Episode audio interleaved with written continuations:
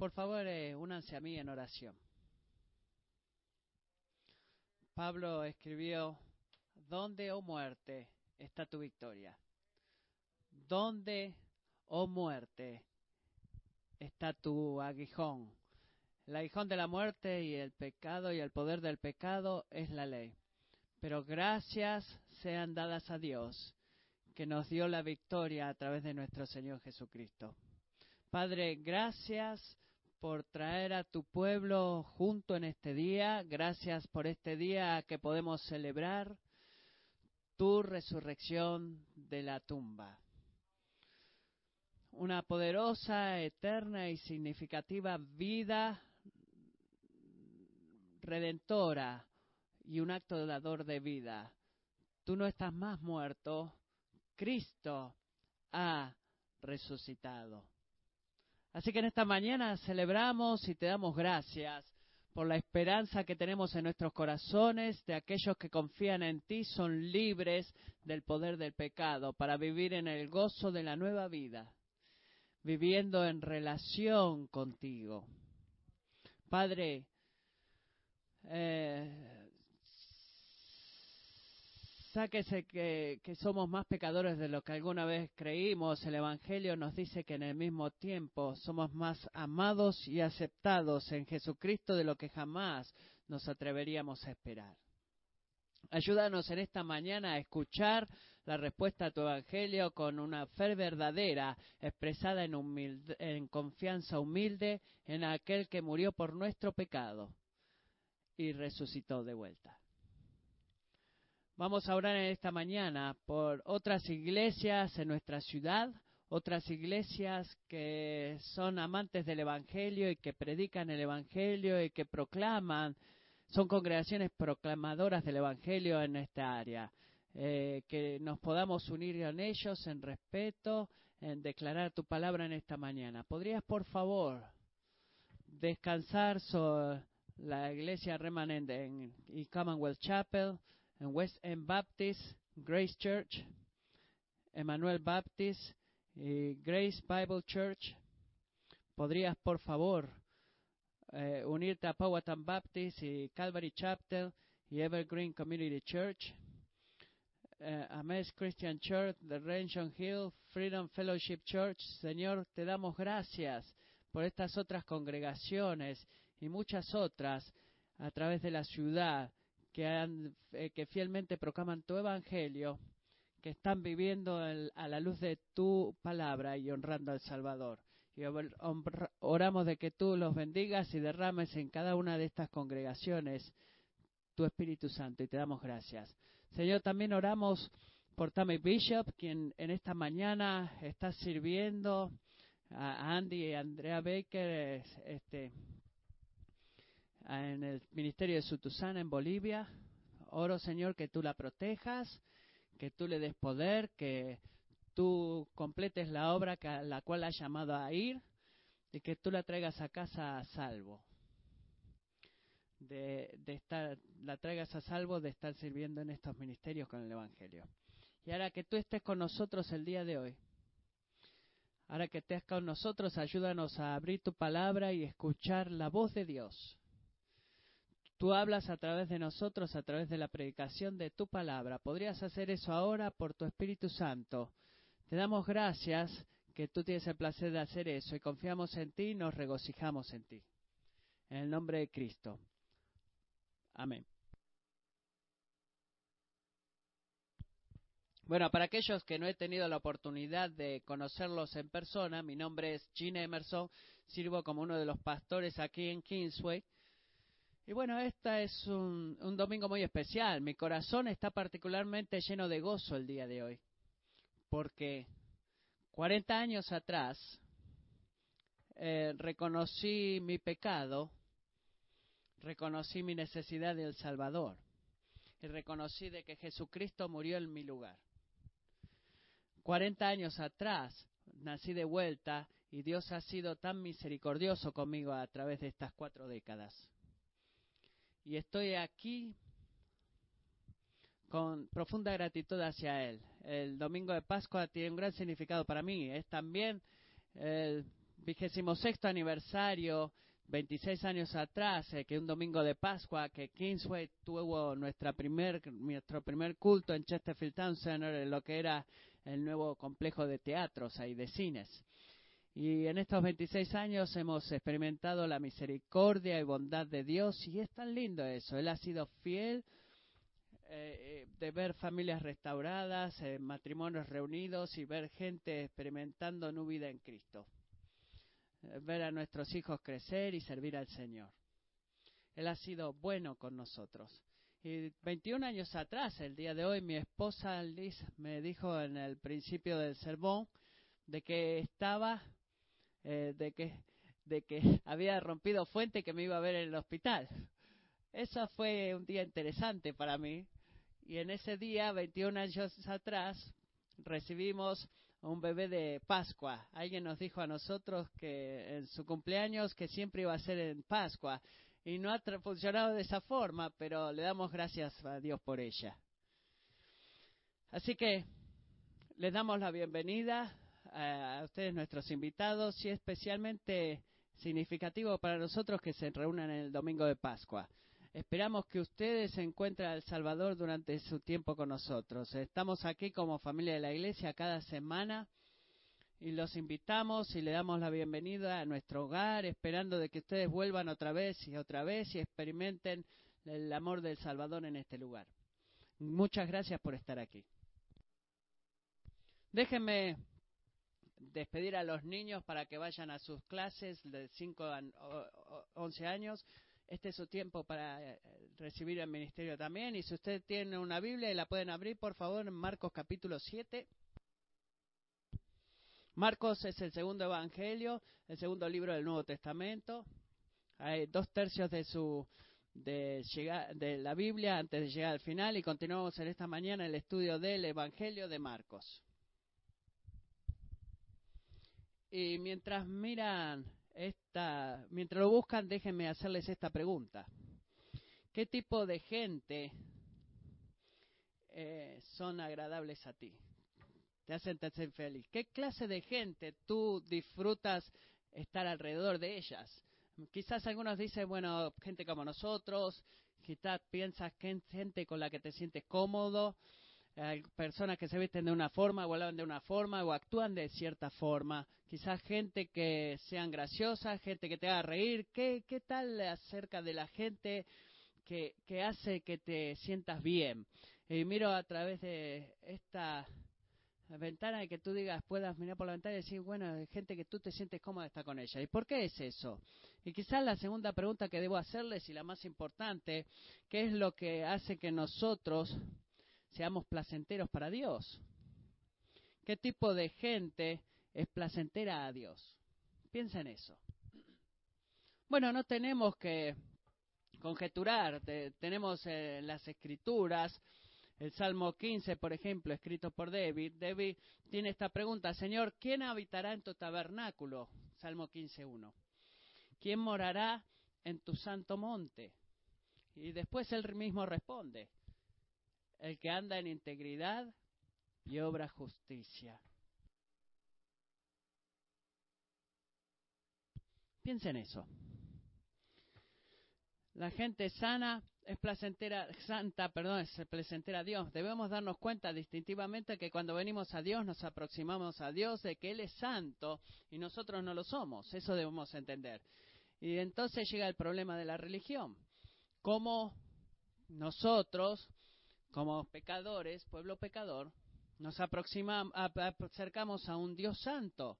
¿Qué es lo que hacemos para hacer que nosotros seamos placenteros para Él y que lo agrademos a Él? Bueno, la religión tiene muchas respuestas a eso. La religión judía ofrecía sacrificios en el tabernáculo y en el templo. Quizás tratamos de vivir una buena vida, eh, cumplir las reglas, quizás hacer algo para ofrecerle a Dios, darle algo de dinero, o quizás estar aquí en esta mañana. Para ti es parte de ser aceptable a Dios el estar aquí en esta mañana. Podemos hacer cosas religiosas. Los fariseos y los escribas, los líderes religiosos en los días de Jesús solían lavarse las manos para que puedan limpiar las impurezas de sus manos y ser aceptables para Dios. Pero Jesús, en el pasaje antes del cual que vamos a estar leyendo esta mañana, les dijo a ellos que no son sus manos las que necesitaban ser limpias, sino que eran ustedes, todos ustedes completos, sus corazones. Y aquí está el problema. Tú no te puedes limpiar a ti mismo. Así que si no me puedo limpiar a mí mismo, ¿cómo puedo acercarme a un Dios santo? ¿Cómo puedo agradar a un Dios santo? Eh, ¿En qué estás poniendo tú tu confianza en esta mañana? En lo que se refiere a acercarse a Dios. Bueno, Marcos nos dice, nos cuenta una historia increíble. Es verdaderamente una de las historias más increíbles en la Biblia acerca de una mujer desesperada que agrada a Dios. Una mamá desesperada que fue mandada por Jesús por la forma en la que se acercó. Y debido a eso, escuchen bien, cada uno de nosotros puede aprender de su ejemplo. Donde sea que estés, cualquiera sea tu edad, cualquiera sea de donde, el lugar de donde vienes, podemos aprender de donde viene, eh, de, de, su ejemplo, podemos aprender de su ejemplo. Miren conmigo Marcos capítulo 7, vamos a empezar leyendo en el versículo 24. Levantándose de allí, Jesús se fue a la región de Tiro y entrando en una casa, no quería que nadie lo supiera, pero no pudo pasar inadvertido, sino que enseguida, al oír hablar de él, una mujer cuya hijita tenía un espíritu inmundo, fue y se postró a sus pies. La mujer era gentil, sirofinicia de nacimiento y le rogaba que le rogaba que echara al demonio fuera de su hija. Y Jesús le decía, deja que primero los hijos se sacíen, pues no está bien tomar el pan de los hijos y echarlo a los perrillos. Es cierto, Señor, le dijo ella, pero aún los perrillos debajo de la mesa comen las migajas de los hijos. Jesús le dijo, por esta respuesta, vete, ya el demonio ha salido de tu hija. Cuando ella volvió a su casa, halló que la niña estaba acostada en la cama y que el demonio había salido. En este pasaje Jesús toma eh, hace un viaje más, el viaje más inesperado. Este es el único momento en el cual los evangelios eh, dicen que Jesús se fue de Palestina, de que él viajó fuera de Galilea, en Palestina, viajó 40 millas al noreste hacia la ciudad mediterránea de Tiro, que en estos días eh, era, por ejemplo, la capital del paganismo de esos tiempos. Es como decir que era Las Vegas del primer siglo. Y fue a este lugar para alejarse de los discípulos, eh, con los discípulos, eh, se estaba alejando de sus enemigos, tener un tiempo para instruir a sus discípulos y pasar un tiempo a solas con él. Su deseo er, era permanecer anónimo. Pero este pasaje nos dice que él no podía este, ocultar su presencia. Su, su, fama era mucho más allá de lo que él era. Sus obras y sus milagros eran reconocidos y la palabra rápidamente se, se difundió de que Jesús estaba en la ciudad y uno de los individuos menos pensados se le apareció para pedir por ayuda. Una mujer oprimida con, una muy con un sufrimiento muy profundo. Y esta es la tensión que necesitamos sentir cuando leemos estos versículos. Esta mujer tenía muchos obstáculos que deberían haberla eh, mantenido de querer acercarse a Jesús. Ella era la menos calificada, era la mujer, la persona más descalificada en el Evangelio de Marcos para acercarse con su petición.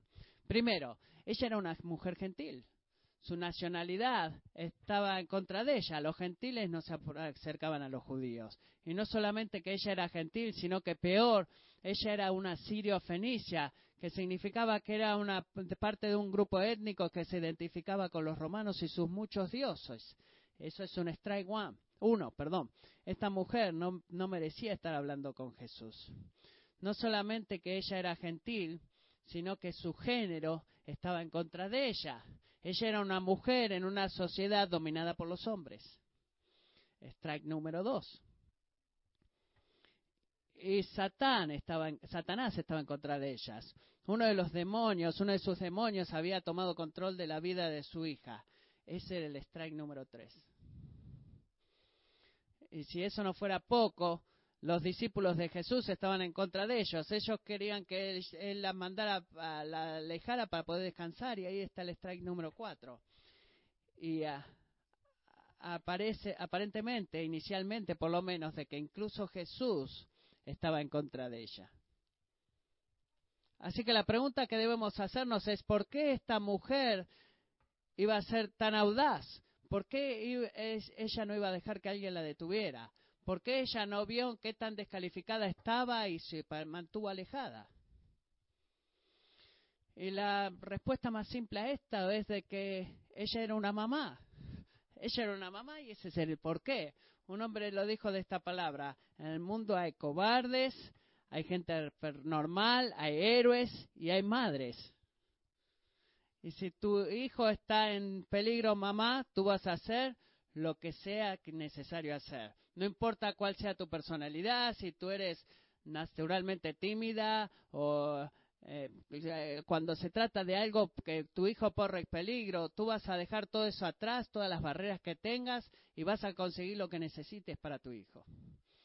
Y su hija, la hija de esta mujer, estaba endemoniada. Y no tenemos una descripción de su hija, pero tenemos una descripción en Marcos capítulo 9 de un niño endemoniado que nos da algunas indicaciones de lo que quizás ella estaba enfrentando. La imagen en Marcos 9 es de un niño este, atormentado por espíritus malignos que lo tiraban al, al piso, tenía convulsiones y espuma salía de su boca y también lo arrojaba al fuego y al agua para destruirlo porque los demonios odian a la humanidad, porque los hombres y las mujeres han sido creados a la imagen de Dios. Los demonios buscan destruir a la gente. Y los demonios estaban efectivamente destruyendo a este joven y indudablemente a esta niña de la que estamos hablando hoy. Así que pónganse ustedes mismos en los zapatos de ella. Ustedes son una mamá con una pequeña niña que está endemoniada que ha sido destruida por los demonios, o está siendo destruida por los demonios. Y ustedes van a sus líderes religiosos y ellos no pueden hacer nada para ayudarles, porque Satanás no es intimidado por, por los idólatras. No, no, hay duda de que ella escuchó algo de, del, del endemoniado Gadareno y Jesús vino y que ayudó a este hombre que por muchos años había corrido desnudo por las tumbas, que asustaba a la gente y violentamente las atacaba y Jesús lo liberó. Y esta reputación fue delante de él, así que ahora ella escucha de que Jesús sorpresivamente está en la ciudad. Él está en la casa, en una casa ahí en la ciudad la palabra dice que él no está haciendo ninguna reunión, él está dando ninguna apoyo, él estaba para descansar, él estaba con sus discípulos y él no estaba interesado en orar por la gente. Y esto lo iba a detener a ella, esto lo iba a mantener a ella de ir y encontrarse con el Salvador. De ninguna forma, nada en este mundo lo iba a, lograr que ella se detenga. Así que ella valientemente fue, entró en la casa sin ninguna invitación, y se postró a los pies de él, revelando su humildad y reverencia y su sumisión. Y ella comenzó a suplicarle, y la atención del verbo dice que suplicó una y otra vez y otra vez. La sección de la parábola del Evangelio de Marcos nos dice estas palabras. Ella dice, Señor, hijo de David, ten misericordia de mí. Mi hija está sufriendo terriblemente de posesión demoníaca. Señor, hijo de David, ten misericordia de mí. Clamando una vez y otra vez y otra vez. Suplicándole a Jesús para que sanara a su hija y la, la curara de este demonio. Ahora debemos sentir la tensión en esta historia. Mire, Jesús eh, está en un lugar de gente que no es pura, está en un área en la cual no es judía. Él es considerado religiosamente impuro y en un, en un lugar gentil impuro, un hogar impuro gentil y acompañado por una mujer gentil que, quien su hija tenía un espíritu impuro. Así que sientan la tensión de todo esto. La sección paralela en Mateo nos dice que sus discípulos le respondieron rogándole que la, alejara porque ella estaba interrumpiendo su tiempo. Ellos no querían lidiar con esta situación. Pero ella continuó eh, suplicando. Ahora piensen, piensen en esto. ¿Qué, ¿Qué, es lo que va a hacer Jesús? Este es uno de, las, uno de los escenarios más interesantes de los evangelios. La tensión es palpable. Hay una madre desesperada suplicando que no va a recibir un no por respuesta. ¿Y cómo Jesús va a responder a esta situación? Bueno, su respuesta es una de las, eh, de eh, de las cosas más controversiales que alguna vez dijo. Él le dijo a ella, le contó una parábola y la llamó a ella perro. Miren el versículo 27, ahí en Marcos 7. Él le dijo, Deja que primero los hijos se sacien, pues no está bien tomar el pan de los hijos y echarlo a, los perrillos o perritos.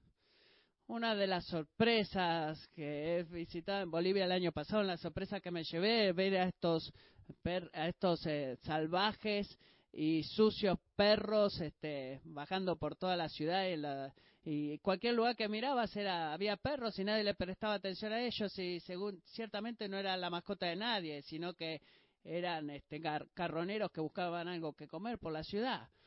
Y ese es el tipo de, de situación que vemos aquí en el Nuevo Testamento en el primer siglo. Los perros generalmente eran considerados eh, eh, mascotas en los hogares así que los, los judíos los llamaban los gentiles perros como un, término de, despreciativo porque espiritualmente no eran limpios. Así que cuando él le dice a ella perro, aparenta ser grosero e insultante, quizás tú te ofendas de que Jesús dijera algo así a esta mujer. Pero, en efecto, es un, una frase que él dice en tratando de darle una invitación y probar si su fe era genuina. Jesús usa una palabra inusual para los perros, que es la palabra que significa cachorros o pequeños perros.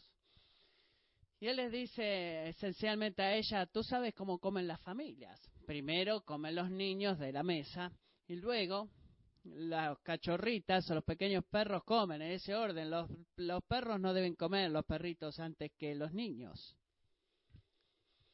Esa palabra primero es una palabra crítica.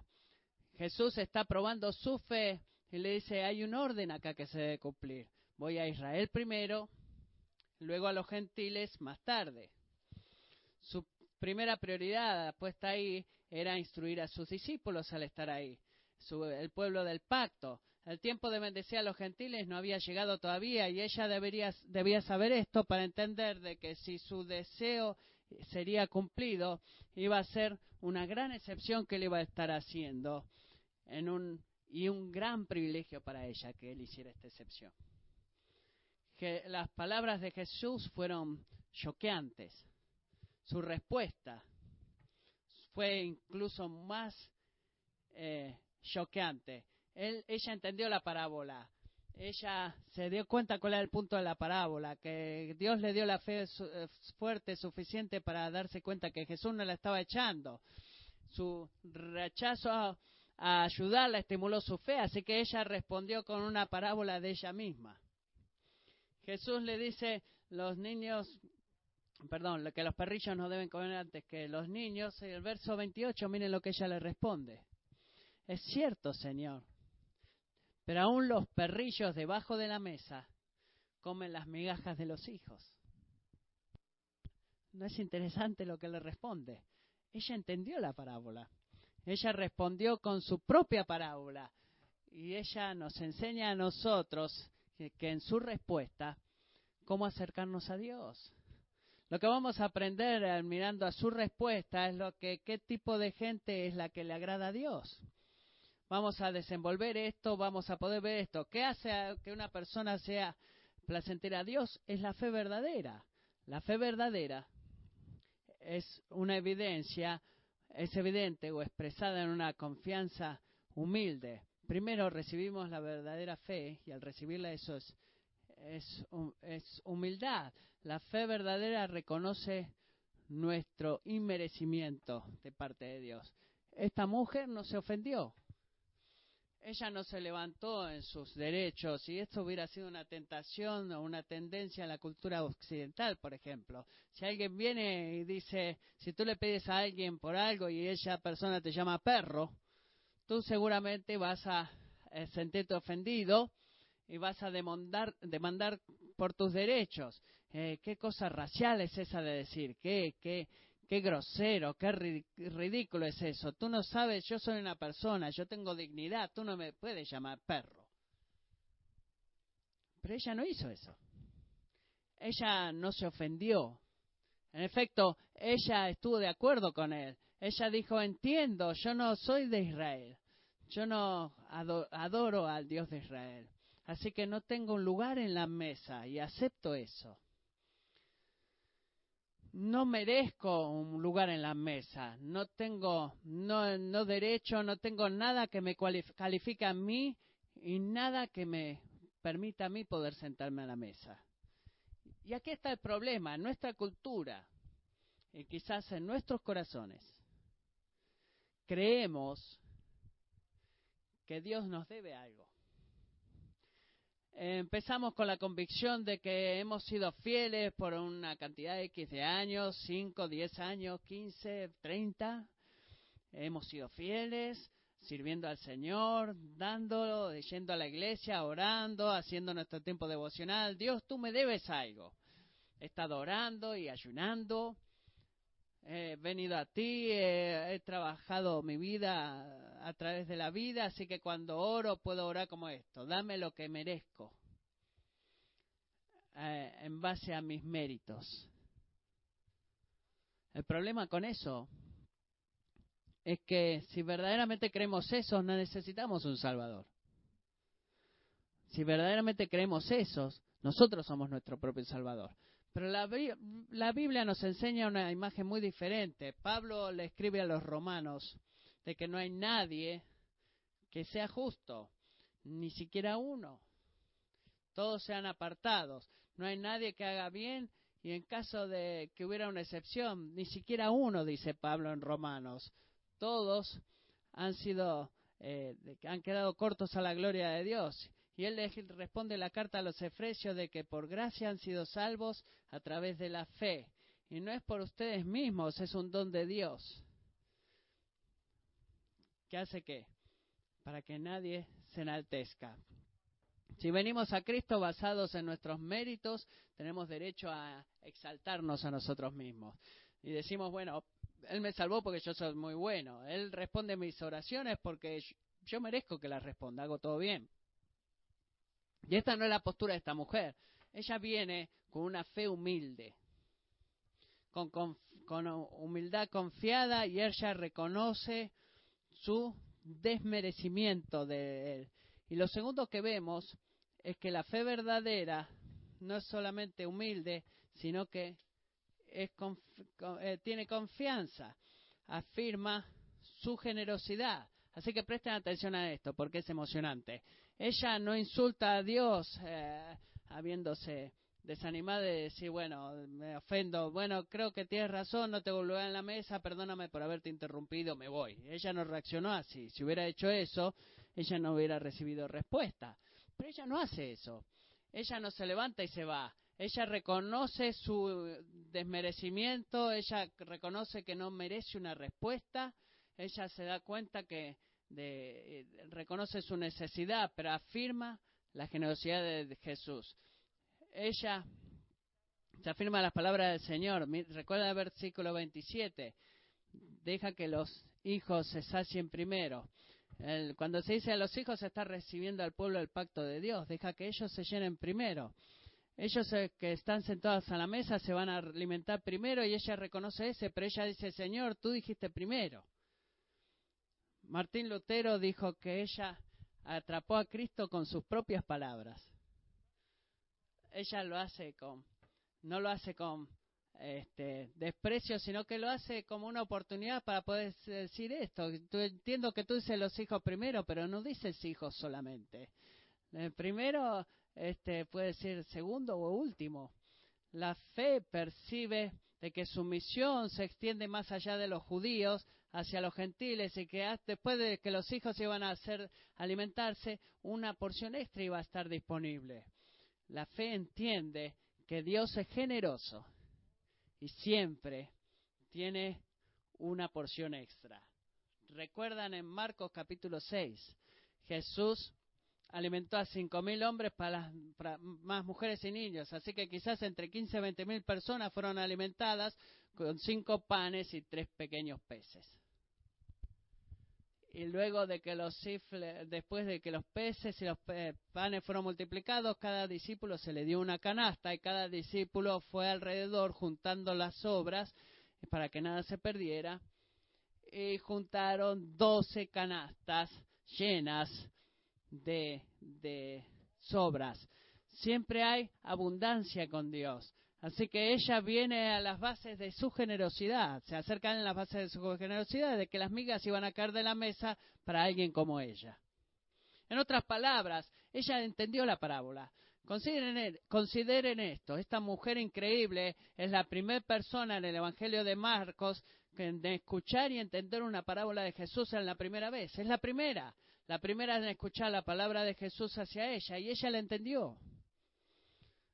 Eh, por una forma de resumir esto, lo que ella recibe. Una confianza humilde que, es eh, que reconoce su inmerecimiento, y, pero afirma también la generosidad de Jesús. Y ella lo entiende. Así que ella lucha con Jesús en una forma respetuosa, como una, una mujer sacudiendo lo que dice, no voy a dejar que te vayas hasta que me, baje, me bendigas, como una mujer Jacob ella entiende y, por eso se, pone ahí a, hablar con él. Dice, dame lo que no merezco con, en base a tu bondad. Y la escritura nos dice de que Jesús se quedó iluminado por esta mujer. Quedó sorprendido y dijo, wow, esta es una imagen que trae gozo a Jesús. Recuerden, debemos hacernos esta pregunta, ¿qué clase de persona disfruta, de qué clase de gente disfruta Dios? ¿Qué clase de gente le trae gozo a Él? Bueno, esta mujer, esta mujer es un ejemplo de esa clase de gente. Y la respuesta es que este, la, clase de persona que es agradable a Dios es una persona de verdadera fe, que le expresa esa verdadera fe con humildad, con confiada humildad. La verdadera fe es eh, a veces encontrar en el lugar menos esperado. Jesús, sin duda, tendría gran gozo en esta mujer, en parte porque su experiencia en el día de hoy de estar lidiando con los fariseos y los escribas, que eran eh, contenciosos y ciegos, y que buscaban simplemente destruirlo a él. Y del otro lado, sus discípulos, que no eran los, hombres más inteligentes de, el que encontró en la caja. Ellos no lo podían entender, pero esta mujer sí lo entendió. Y esta mujer es una mujer gentil. En efecto, Jesús le dice a esta mujer, en la sección paralela en el Evangelio según San Mateo, oh mujer, escuchen esto, oh mujer, grande es tu fe. Mateo 15, 28. Que te suceda como deseas. Pueden sentir el gozo del Salvador. Oh mujer, grande es tu fe. Qué precioso es esto para el Señor. Ella es una de, dos personas, una de las dos personas en todo el Evangelio a la cual es, eh, el Señor la felicitó por su gran fe. El otro es el centurión romano en Mateo capítulo 8. Ambos eran gentiles. Y esta mujer claramente eh, iluminó al Señor. Podemos sentir acá que había una chispa en sus ojos y una sonrisa en el rostro de Jesús, nos podemos imaginar. Ella deleitó al Señor, ella lo agradó. Charles Spurgeon lo dice de esta forma, Jesús celebró la fe de la mujer, así la iglesia, a través del tiempo, podría ver lo hermosa que era su fe. A través de las, de las edades y de los tiempos, la iglesia podría ver que esta mujer gentil es un ejemplo de hermosa fe. Gran fe que, que lleva a Dios fuera de este mundo y, que ella no le iba a dejar ir a Dios hasta que alcanzara su necesidad. Así que la respuesta de Jesús en el versículo 29, por esto, respuesta, vete, ya el demonio ha salido de tu hija. Y cuando ella volvió a su casa, yo que la niña estaba acostada en la cama y que el demonio había salido. Ella triunfó debido a su gran fe. Jesús le dijo, vete a casa, el demonio ha salido. Como padres, eh, estoy tan agradecido por su ejemplo, por el ejemplo de esta mujer. Como padre estoy agradecido. Estoy agradecido por el ejemplo de una mujer que entendió de que había solamente un camino para poder alcanzar o satisfacer la necesidad más grande de mi hijo. Quiero que ustedes piensen en esto ya sea que sus hijos están, sean infantes o bebés, ya sea que sean adolescentes o adultos maduros. Sus hijos, la mayor necesidad de sus hijos no va a ser satisfecha a través de vuestra disciplina o su instrucción a ellos o sus reglas o incluso su ejemplo. Todas, aunque todas estas cosas son importantes, la más grande necesidad de sus hijos puede ser solamente satisfecha por Dios. No importa lo que ustedes hagan en lo exterior, como padres somos mandados a instruir, disciplinar, enseñar y modelar. No importa qué tan efectivos seamos, nuestros, la mayor necesidad de nuestros hijos está en sus corazones. Ustedes no pueden alcanzar eso a través de lavar sus manos. Solamente Dios puede lavar sus corazones. Solamente Dios les puede dar un nuevo corazón. Así que podemos ser los más grandes padres del mundo, pero si Dios no está trabajando en sus vidas, sus, sus corazones van a ser de piedra. Así que nuestra mayor necesidad como padres, no importa qué tan viejos sean nuestros hijos, es orar por ellos. Esta mujer demostró por nosotros la, más, la, forma más efectiva de criar. Orar al único que puede alcanzar la más grande necesidad de nuestros hijos. Padres, sean motivados por el ejemplo de esta mujer. Sean fieles para enseñar, sean fieles para disciplinar, sean fieles para modelar, sean eh, fieles para poner las reglas correctas, pero al final del día pongan su confianza en la oración, pongan su confianza en el único que puede cambiar el corazón de sus hijos. Y ¿por eh, mientras hablamos de nuestra necesidad por oración, ¿por qué hablamos de eso? Bueno, pongamos nuestra confianza para todo en nuestras vidas en Él.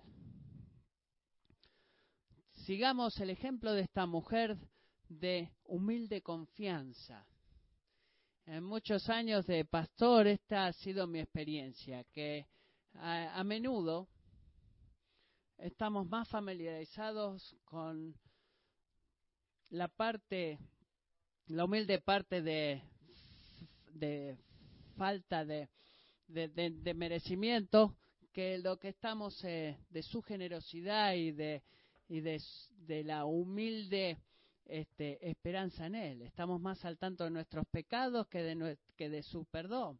Ambos son necesidad. La humilde confianza que nos ayuda a entender nuestra necesidad y la humilde confianza que viene de abrazar y afirmar su generosidad.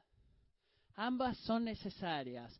No le agrada a Dios si simplemente reconocemos nuestros pecados.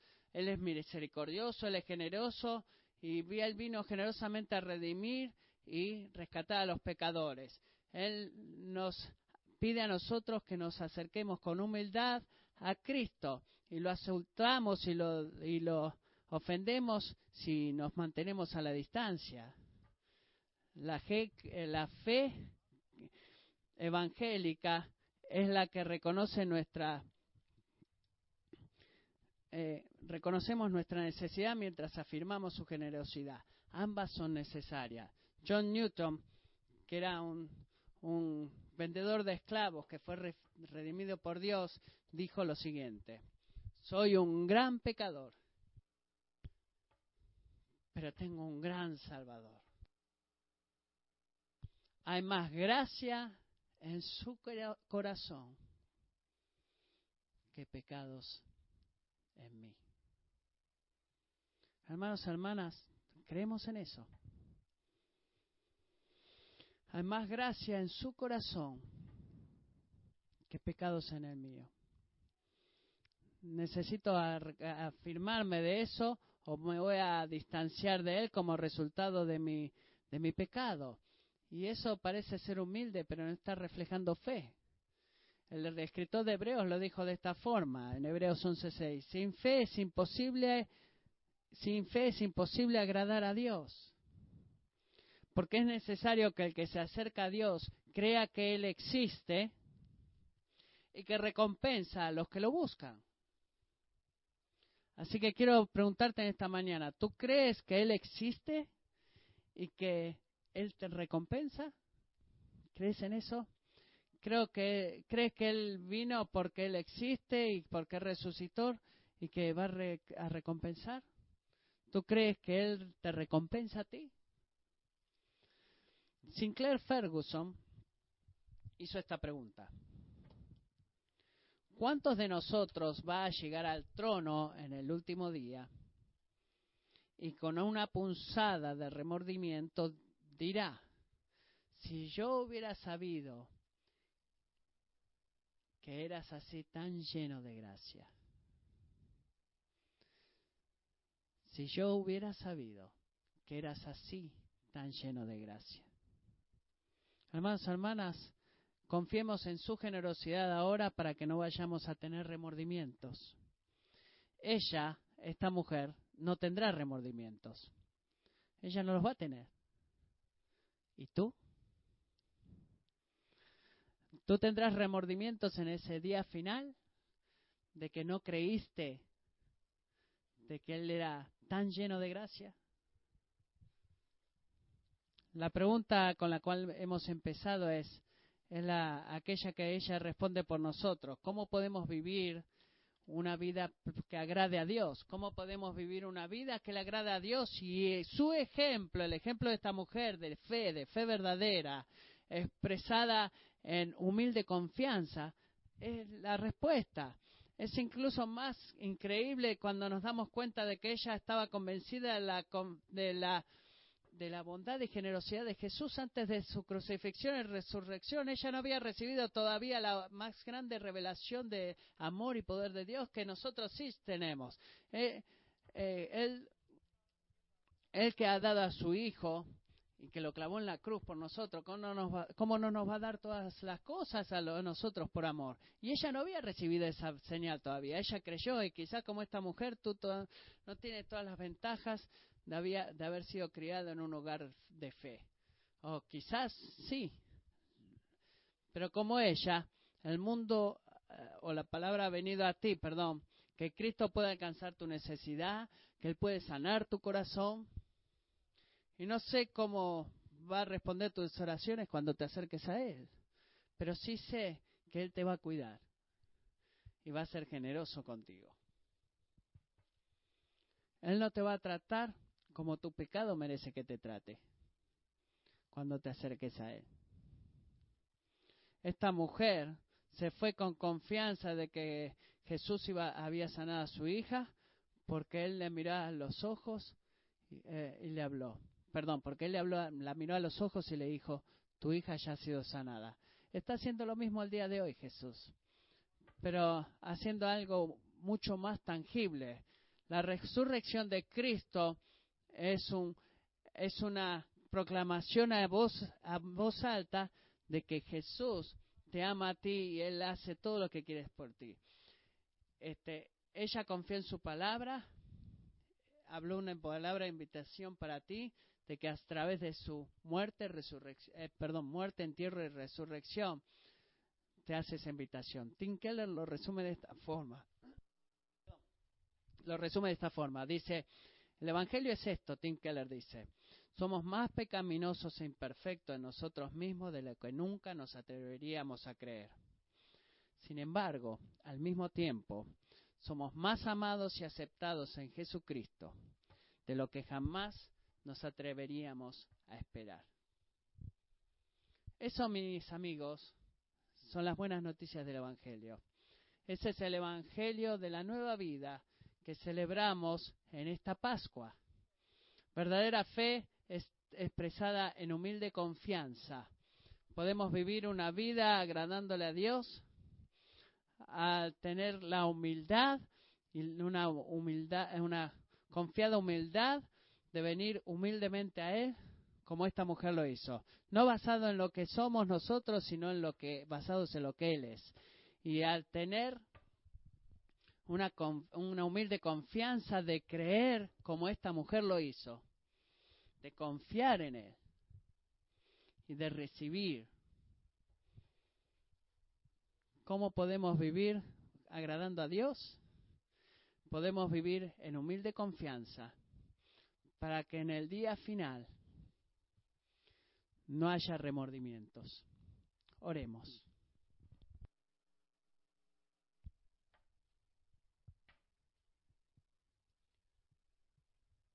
Padre, quiero darte gracias por el ejemplo de esta mujer humilde.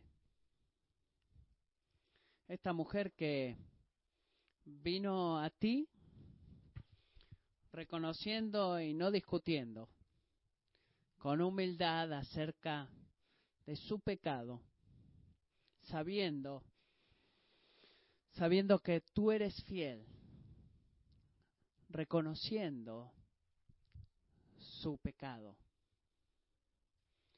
Y ella vino con confianza humilde, con humilde confianza, anticipando y afirmando tu generosidad y creyendo de que tú le ibas a dar, eh, la, a los que confiaran en ti. Esta mañana queremos ser gente que no solamente crea en quién tú eres, sino que tú estás, creer que tú recompensas a aquellos que te buscan. Oro por cualquier persona en el día de hoy que no se ha arrepentido de su pecado y confiado en el Salvador, que incluso en esta mañana tú abras esos corazones y lo hagas y hagas lo que solo tú puedes hacer, convertir nuestros corazones de piedra en corazones de carne. Para aquellos de nosotros que te hemos seguido, algunos por muchos años, oh Dios, ayúdanos a vivir en la forma que vivamos en la bondad de tu generosidad. No solamente reconociendo de que somos, no somos merecedores, sino reconociendo y afirmando que tú eres generoso y recibiendo de ti todas las bendiciones que tú eh, quieres para nosotros, para que nosotros como tu pueblo nos deleitemos y estemos llenos de gozo cada día. Te damos gracias por el ejemplo de esta mujer que aprendió cómo vivir una vida agradándote a ti y oramos, Señor, oh Dios, que tú nos ayudes a vivir nuestras vidas, para que nuestras vidas, como la de esta mujer, sean placenteras a ti y agradables a ti. En el glorioso nombre de Jesucristo, oramos.